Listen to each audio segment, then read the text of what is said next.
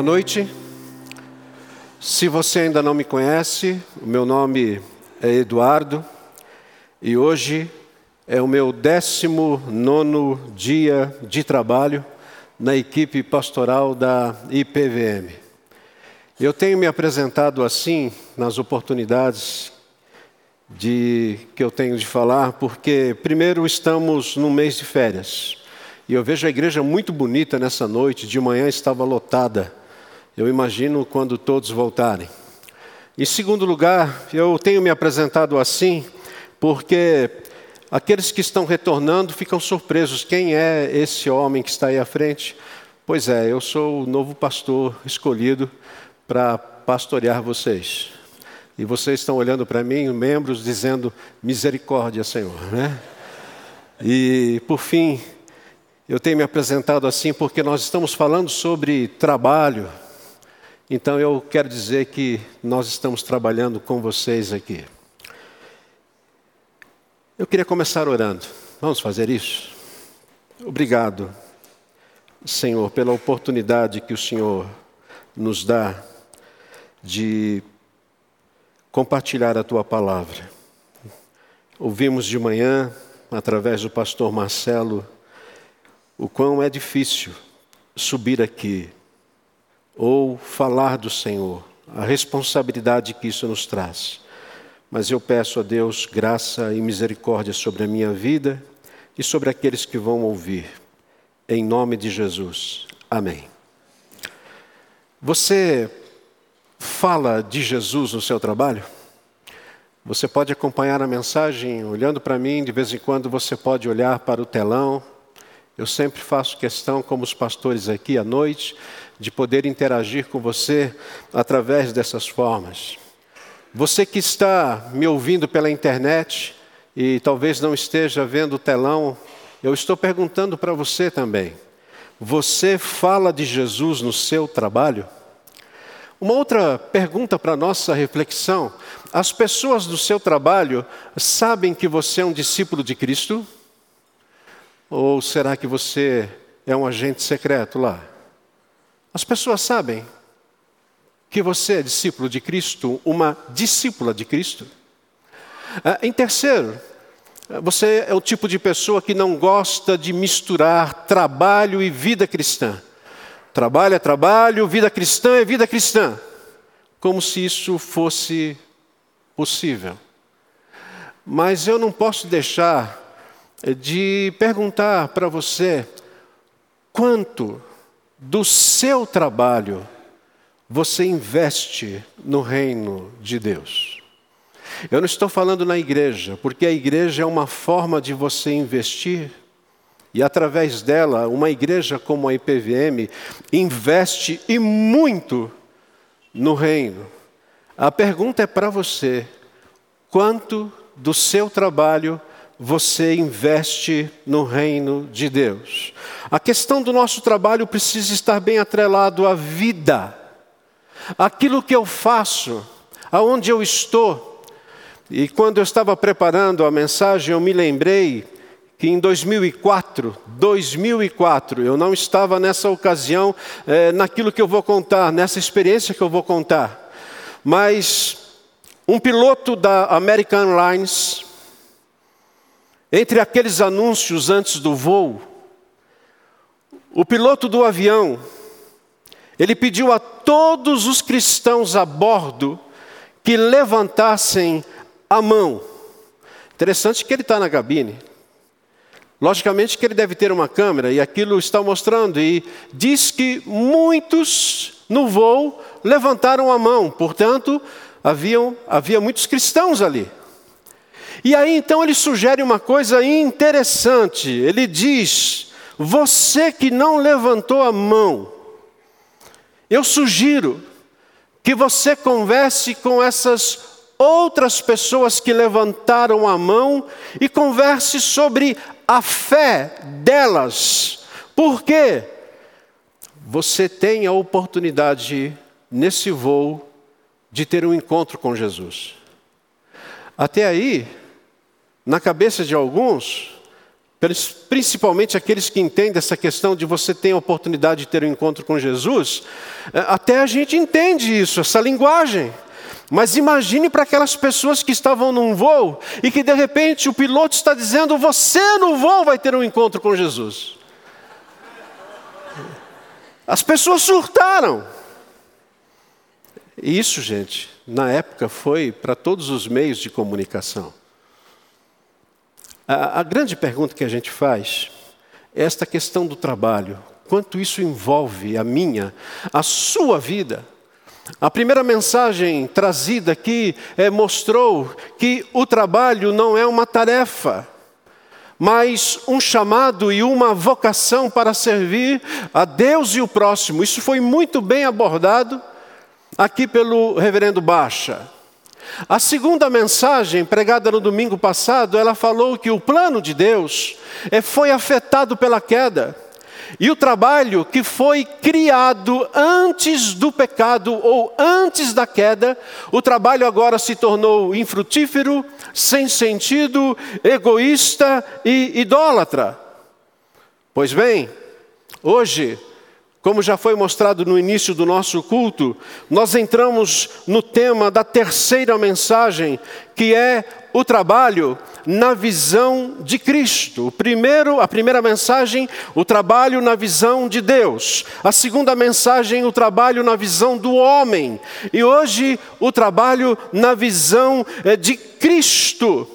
E o objetivo de hoje é mostrar que Cristo, ele tem a você e a mim, ou seja, aqueles que são seus discípulos, ele tem essa parceria, ele quer usar essa parceria para redimir e restaurar esse caos que o mundo entrou após a queda.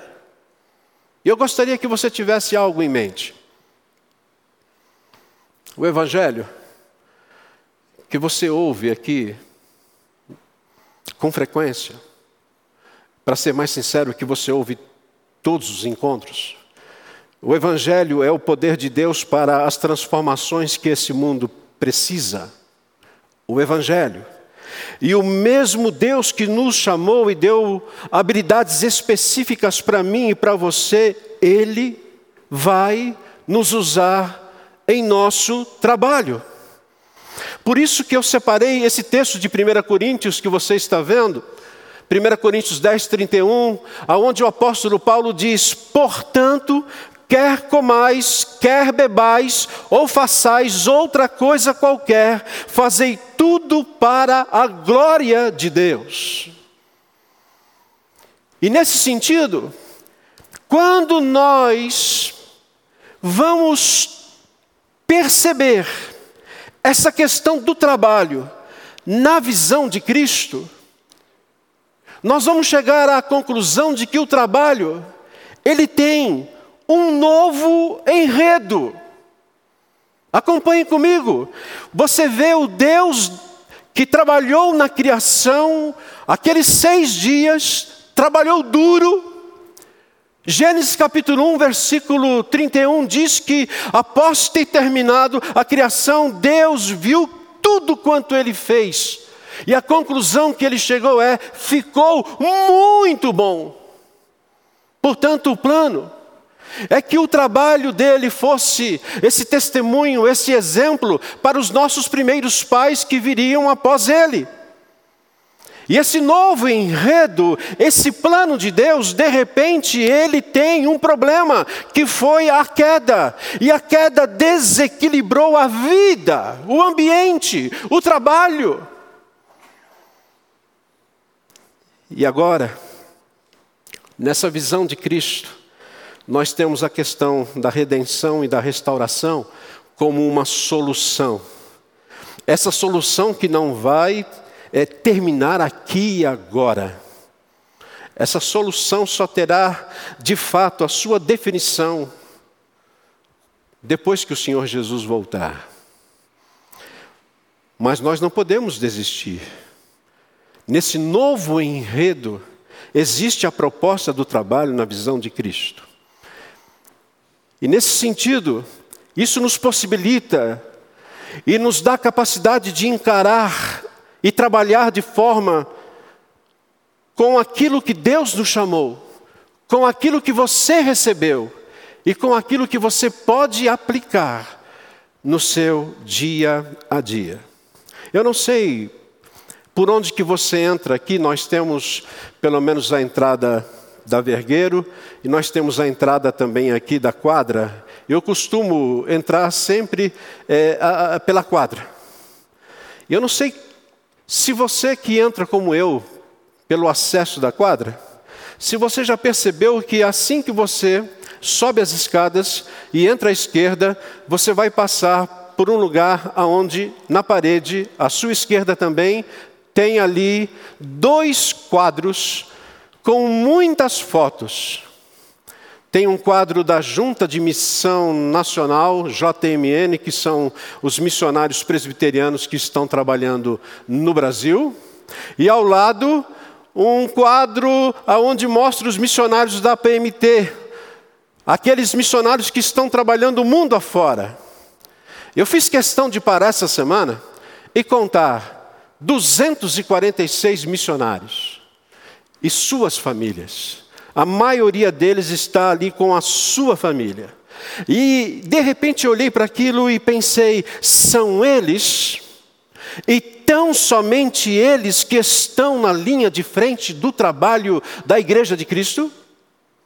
Pare e pense comigo. Somente aqueles missionários, eu estou pegando aqui no nosso quintal, Somente eles que estão trabalhando de fato para que o Evangelho seja espalhado nesse mundo, nesse Brasil ou fora dele? A resposta é não. Aliás, eu estou propondo aqui e agora que nós tenhamos um imenso quadro, não sei aonde, a igreja é grande, mas quem sabe com uma foto minha, sua, de cada um daqueles que são membros da igreja, e nessa foto estivesse mostrando o meu campo de trabalho é nesse lugar. Já pensou que bonito isso? Ou você não gostou da proposta? Imagine a minha foto, meu campo de trabalho, igreja. Imagine a sua foto, meu campo de trabalho, consultório médico onde eu trabalho. Imagine a sua foto, e ali está, o meu campo é a escola onde eu dou aula. O meu campo, enfim, Aqui eu começo a trabalhar com vocês um conceito interessante. O trabalho na visão de Cristo é para você cultivar no jardim que Deus o colocou. Se nós vimos domingo passado que Adão e Eva pisaram na bola, e o que fizeram trouxe problemas para todos nós e as consequências são as mais graves possíveis. Nós temos que olhar para a criação, nós temos que olhar para Gênesis, para a queda e chegar à conclusão de que o trabalho na visão de Cristo, porque Cristo estava também na criação e o que ele nos propõe é que você passa a cultivar no jardim que Deus o colocou. Quando Deus colocou Adão no jardim, no Éden, Deus não disse para ele simplesmente: Adão, fique longe daquelas maçãs podres. Com isso você está me ouvindo aqui dizendo, então é, é, era maçã mesmo? Não. Deus, ele disse que ele não podia tocar naquela árvore que estava no centro do jardim. Mas a preocupação de Deus anterior não foi essa. Quando você olha para Gênesis capítulo 2, versículo 15, diz que Deus colocou Adão no jardim para cultivá-lo e guardá-lo. Adão, cultive, trabalhe, cuide, alimente-se desse lugar. E nesse sentido eu posso dizer para você, sem medo de errar, que o primeiro propósito que Deus tinha em mente para Adão não era que ele lesse uma Bíblia ou orasse, mas que ele fosse um jardineiro. Aliás, o nosso Deus Criador de todas as coisas, ele foi um bom jardineiro. E só para você lembrar, o nosso Deus que aparece no Novo Testamento, cujo nome é Jesus Cristo de Nazaré, ele era carpinteiro. E a gente, por vezes, esquece que durante 30 anos, Jesus trabalhou como carpinteiro. Eu não sei ainda como não apareceu ninguém que chegasse e mostrasse para a gente: aqui está uma cadeira que Jesus Cristo fez. Porque a hora que tiver essa mente espertalhona, vai fazer com, que um móvel que Jesus fez fosse adorado, mas eu quero dizer que Jesus dispôs 10%, três anos do seu tempo, para trabalhar, anunciando o reino de Deus na Palestina. E nesse sentido, nós somos chamados para ir a todo mundo, e isto inclui o lugar no qual Deus nos colocou. Deus colocou Adão e Eva naquele lugar, Deus colocou a mim e você nos diversos lugares que nós estamos trabalhando, e através do nosso trabalho, Deus está dizendo para mim e para você: cultive, cultive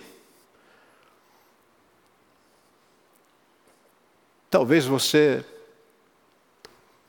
não esteja trabalhando hoje por um motivo, quem sabe de desemprego. Somos 14 milhões nesse país. Quem sabe você não esteja trabalhando porque já é aposentado. Quem sabe você tem o trabalho do lar, que é muito maior do que muitos que estão trabalhando fora dele. Não importa. A questão é: nós precisamos cultivar aonde nós estamos. Não importa até onde vai a nossa esfera de influência, nós devemos, como o Senhor Jesus disse, nós devemos ser o sal e a luz visível neste mundo, e este chamado não faz distinção entre trabalhadores, profissionais liberais, cristãos em igrejas ou agências cristãs, ou aqueles que têm ocupações comuns. Esse trabalho é para todos, para mim e para você. Eu me lembro que eu trabalhei mais de 20 anos com um presbítero que era sapateiro. Mais de 20 anos eu fui abençoado pela vida desse homem. Esse homem que perdeu uma de suas pernas num acidente na Bahia, quando era adolescente. E quando viu a sua vida arruinada, mesmo assim ele superou, veio para São Paulo, constituiu família, um homem brilhante, próspero, marido e pai exemplar, e ele sabia como ninguém cultivar no jardim que Deus o colocou. Uma simples sapataria, na Vila Gustavo, zona norte de São Paulo. Eulálio Gonçalves Rocha. E eu não sabia que seu filho estaria aqui hoje. Está conosco. Esse homem marcou a minha vida. Porque eu não conheço, não conheço ninguém que tenha ido até a sua sapataria, que não ouvisse do Evangelho de Jesus Cristo. Eu não conheço. E eu imagino você olhando, puxa vida, é assim mesmo? Sim, é, quando eu ia fazer visitas com ele, acontecia um fato interessante. Um deles aconteceu aqui na Vila Mariana aqui próximo da Vila Mariana, nós fomos fazer uma visita e assim que chegou o elevador, é, nós entramos junto com uma senhora. E, e, e o seu Lálio era muito vaidoso, homem bonito, alto. E assim, eu, ele e a senhora. E eu falei assim: ah, ele está aprontando, ele vai falar de Jesus aqui no elevador para essa mulher. E de repente ele me tira, ele coloca a mão no bolso traseiro. E ele me tira um pente assim, coloca, passa no cabelo e olha para a mulher e diz: Você sabe quem é Jesus? E eu me assustei.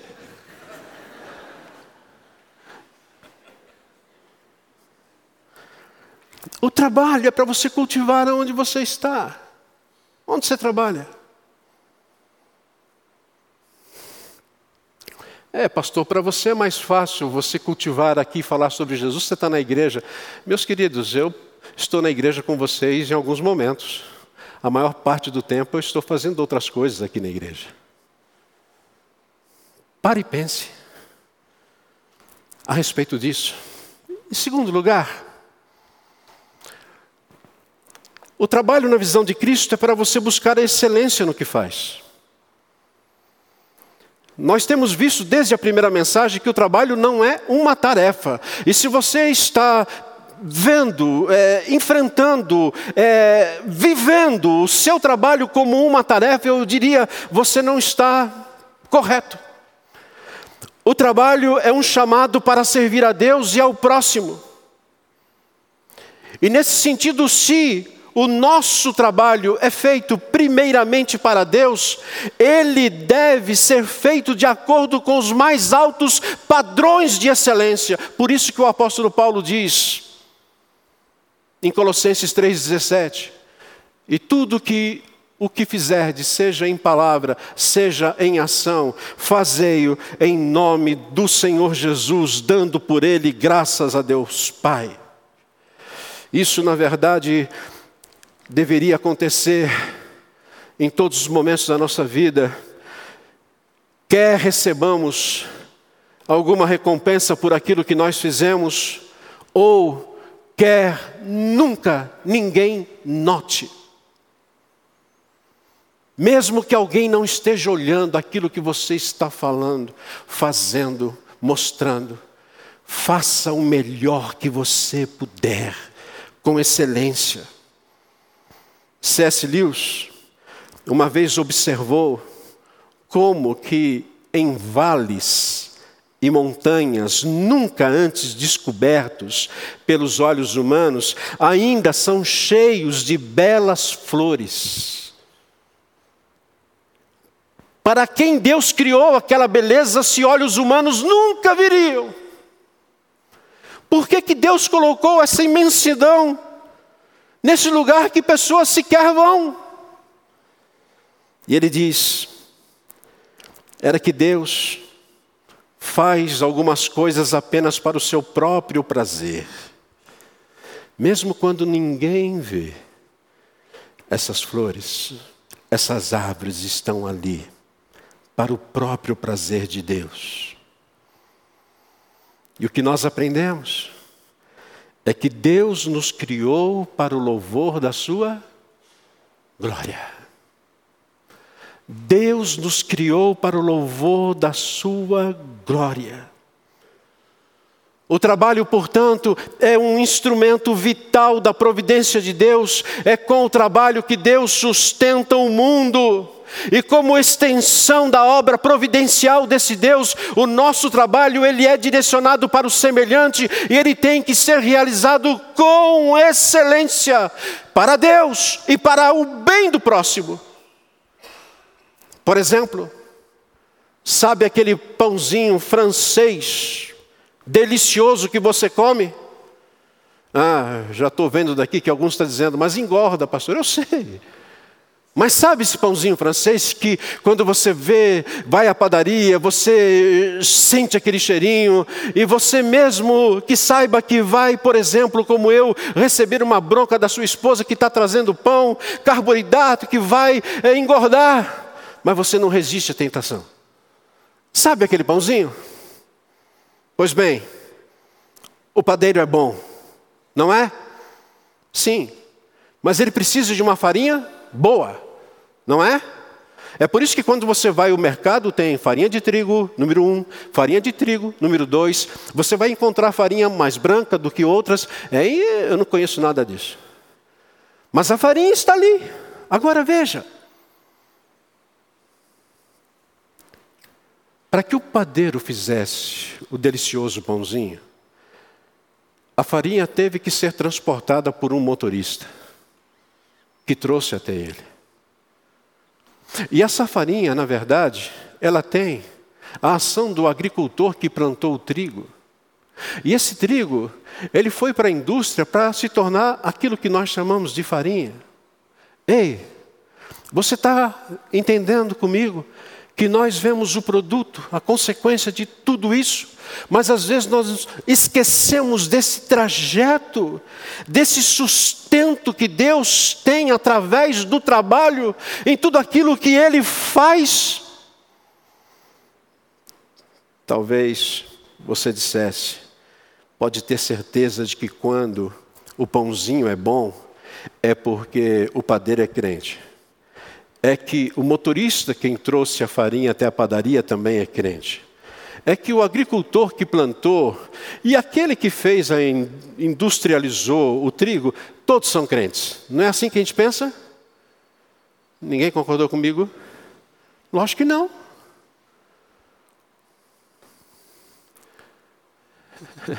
Meu querido, minha querida irmã, é aqui que entra a graça comum de Deus.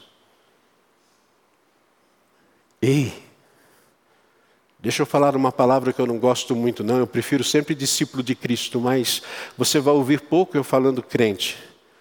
Às vezes a gente pensa que é o crente que faz tudo de bom, mas nós temos pessoas que ainda não é, se dobraram, se renderam ao amor de Cristo e são excelentes profissionais.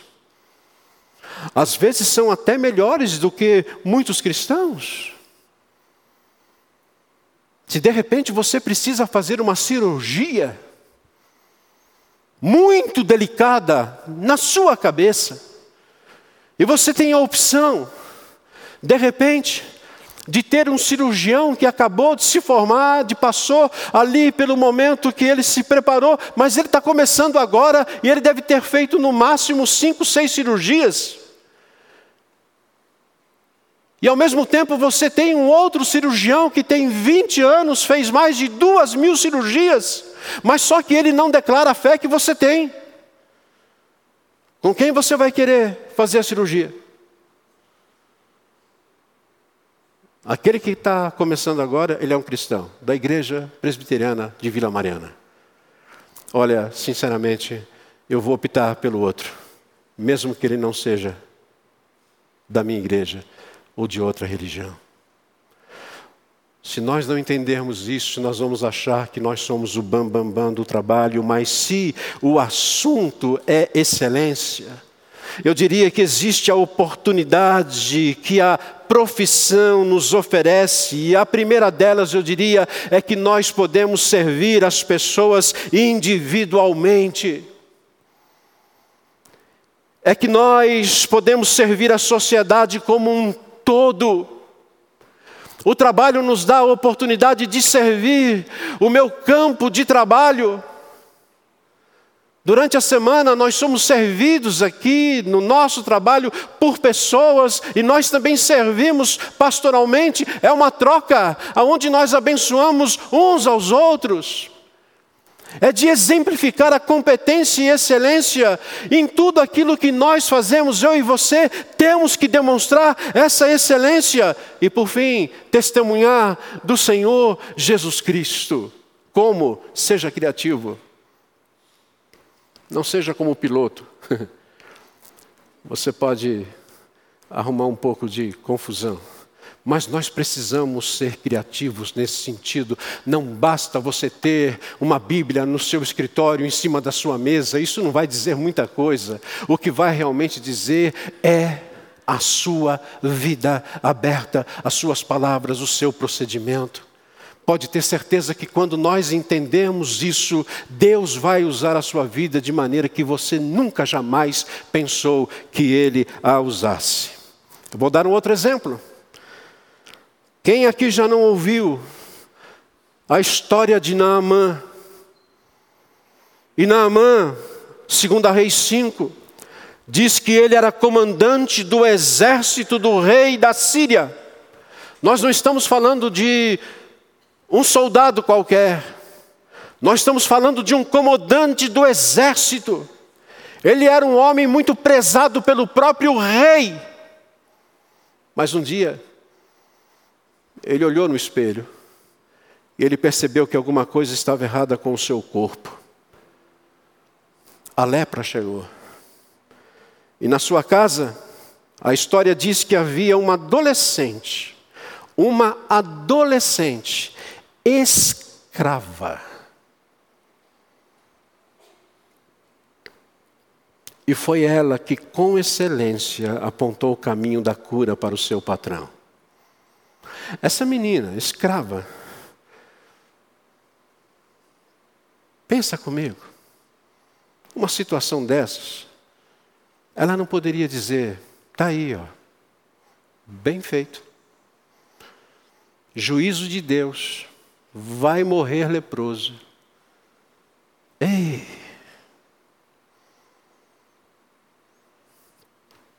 Há um homem Há um homem, patroa, que se você disser para o patrão ir lá, ele vai curar o patrão da doença.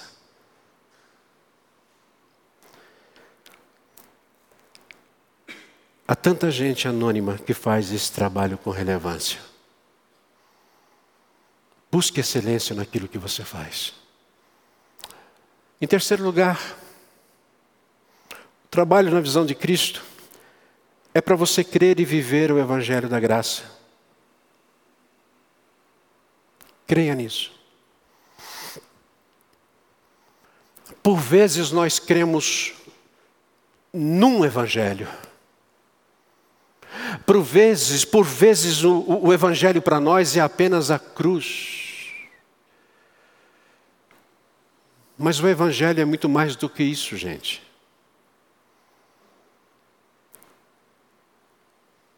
O Evangelho, na sua exposição, naquilo que ele é, ele é muito mais do que a expressão da cruz do Calvário.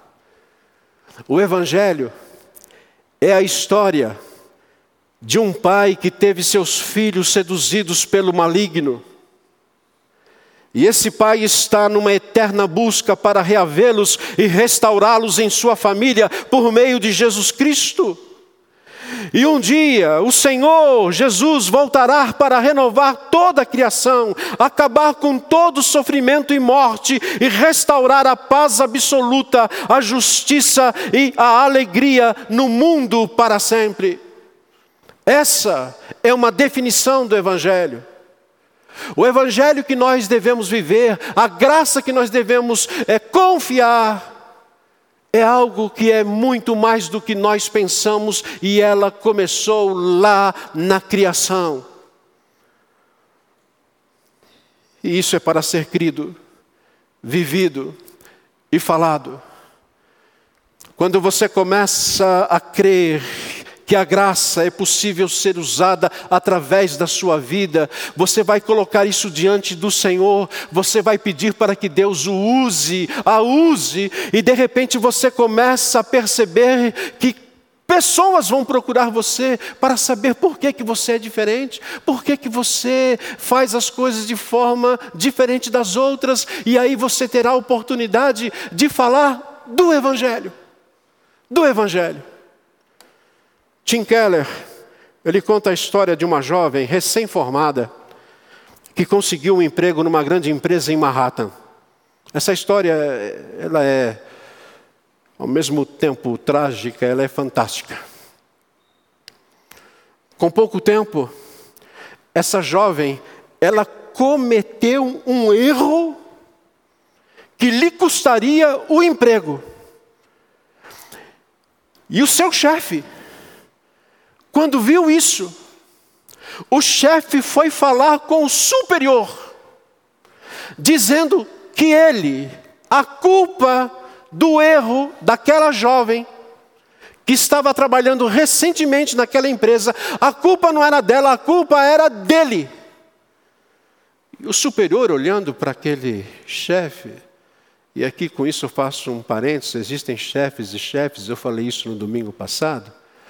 Mas o superior disse Olha, você está assumindo uma culpa e isso poderá trazer problemas em relação ao seu prestígio na empresa. Mas mesmo assim ele confirmou: a culpa é minha, não é dela. E quando aquela jovem soube disso, ela foi até o seu chefe em lágrimas. E ela disse que por várias vezes, em empregos que ela teve, os seus supervisores levavam crédito pelo que ela havia realizado de bom, mas ela nunca soube de um que tivesse aceitado a culpa por um erro que ela tivesse cometido. E ela então perguntou o motivo pelo qual ele estava escolhendo colocar o próprio pescoço no lugar do dela. E ele respondeu assim: Moça, eu sou cristão. Isso significa que, entre outras coisas, Deus me aceita porque Jesus Cristo levou a culpa pelas coisas erradas que cometi. Ele fez isso na cruz. Esse é o motivo pelo qual desejo e às vezes consigo levar a culpa que é de outros. O exemplo estava em Cristo. E aquela moça surpreendida com a palavra do seu chefe, ela simplesmente perguntou: Que igreja o senhor frequenta? Ei, deixa eu dar uma dica para você. Quando nós começarmos a viver isso,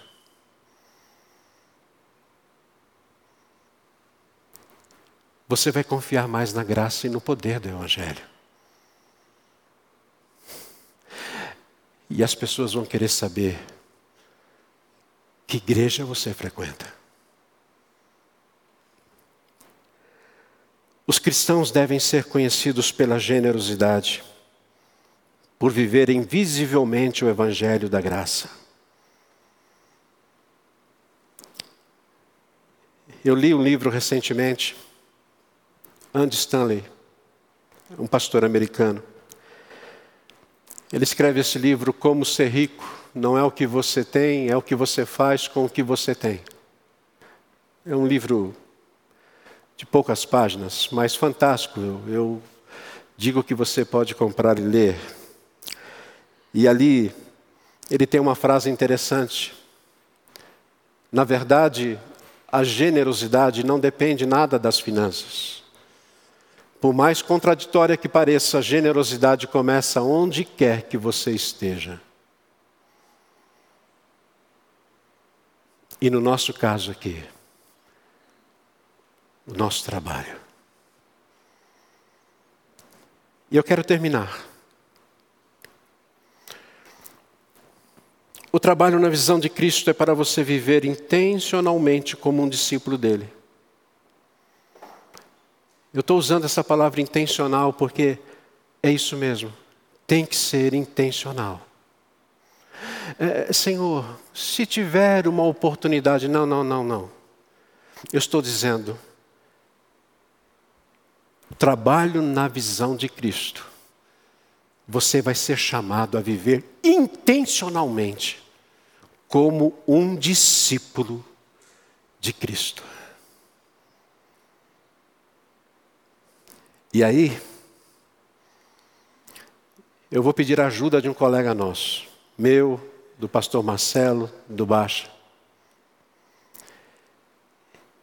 E o pastor Ricardo Costa, ele diz que um discípulo é uma pessoa que, uma vez alcançada pelo poder do Evangelho, agora preste atenção, se você quiser olhar para mim, olhe. Se você quiser olhar para o telão, olhe.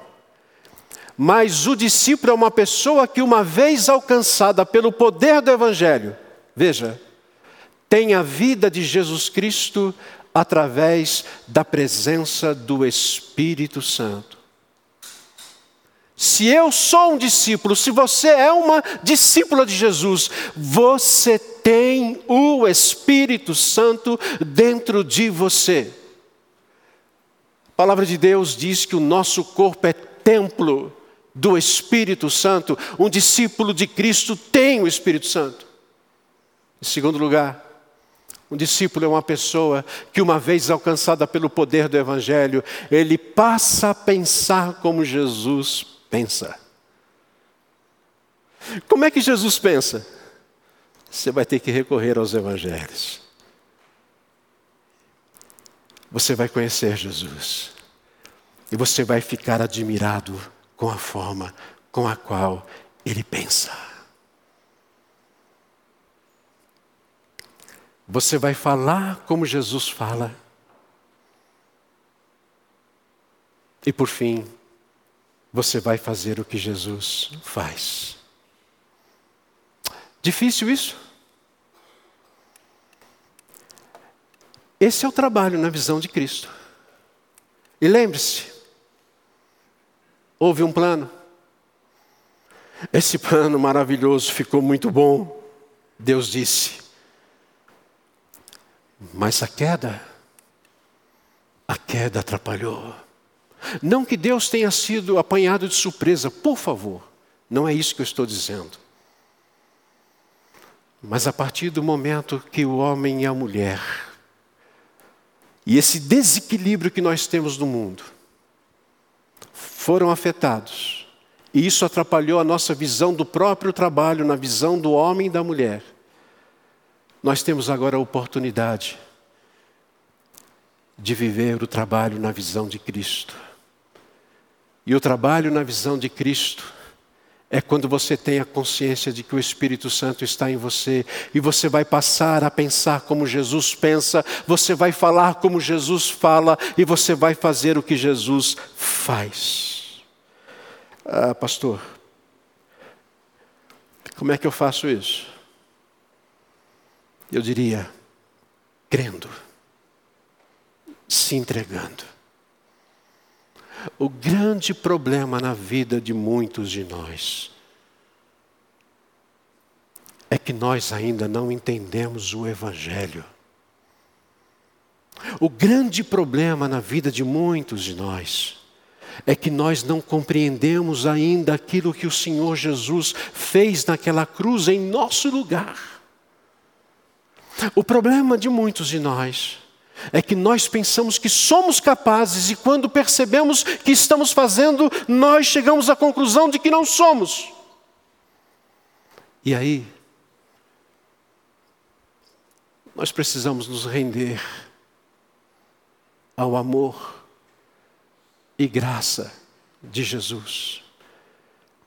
Ele sabe como fazer da maneira correta. E Ele quer usar você e a mim para isso. O trabalho, na verdade, é dele. É dele. É dele.